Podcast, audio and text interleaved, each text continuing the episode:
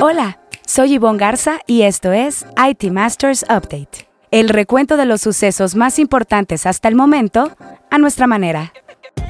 Intel invertirá 19 mil millones de dólares en nueva planta de chips en Alemania. Una compañía inglesa de servicios IT abrirá oficinas en la Ciudad de México. Y también aquí, Thomson Reuters tendrá nuevo centro de servicios. Google Cloud ajustará sus precios y oferta de infraestructura. Y estamos de estreno. A partir de esta emisión, una nueva sección, IT Masters Insight. Escuche todo el programa y escuche al CIO que apadrina este nuevo segmento. Intel anunció que su siguiente planta de manufactura se ubicará en la ciudad de Magdeburg, Alemania, en otra etapa de su ambiciosa expansión para reducir la dependencia de estos componentes críticos de las plantas asiáticas. El gigante productor de chips dio a conocer sus planes en enero pasado, que comienzan con una fábrica en Ohio.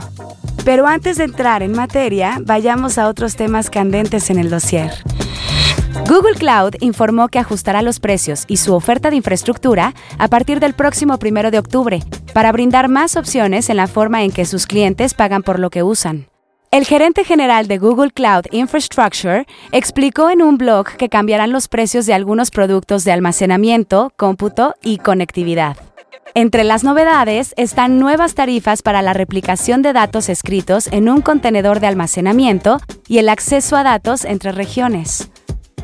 En la gustada sección que esto y que lo otro, Endava, una empresa inglesa de IT Global que brinda servicios de tecnología y consultoría, anunciará esta semana su llegada a México. Su lema es reimaginar la relación entre la gente y la tecnología. Para conquistar América Latina comenzaron en Colombia, recién se expandieron a México, donde tienen presencia en Monterrey y ahora abrirán oficinas en la capital del país con la presencia de David Churchill, Chief People Officer. Mucho ojo IBM, Kindrill, Tata Consultancy, Softec y otros en el mercado de BPO. Por su parte, Thomson Reuters, la compañía de información y noticias, inaugurará nuevas instalaciones a fines de este mes en el corazón de la Avenida Reforma de la Ciudad de México. Esto incluye la apertura del Centro de Servicios Compartidos en México, el cual brindará mejor rendimiento y operatividad a sus clientes. Entre los altos ejecutivos que estarán presentes se encuentra con Pradip Lankapali, jefe de contenido y operaciones de Shared Service Center. Ahora sí, el tema candente de la semana. Patrick Gelsinger, quien tomó las riendas de Intel hace un año, se ha puesto como meta aumentar la participación de Estados Unidos en la producción global de chips del 12% actual a 30% durante los siguientes 10 años. También dijo que quiere incrementar la participación de Europa del 9% hoy a cerca de 20% en el mismo periodo. Con ello en mente, además de Magdeburg, las inversiones en Francia, Irlanda, Italia, Polonia y España podrían recibir cerca de 90 mil millones de dólares en fondos durante la siguiente década para construir fábricas adicionales. Los planes de Intel son su respuesta a la prolongada escasez de semiconductores provocada inicialmente por la pandemia y ahora por el conflicto bélico en Ucrania, que ha animado a Europa y Estados Unidos a reducir su dependencia de Asia.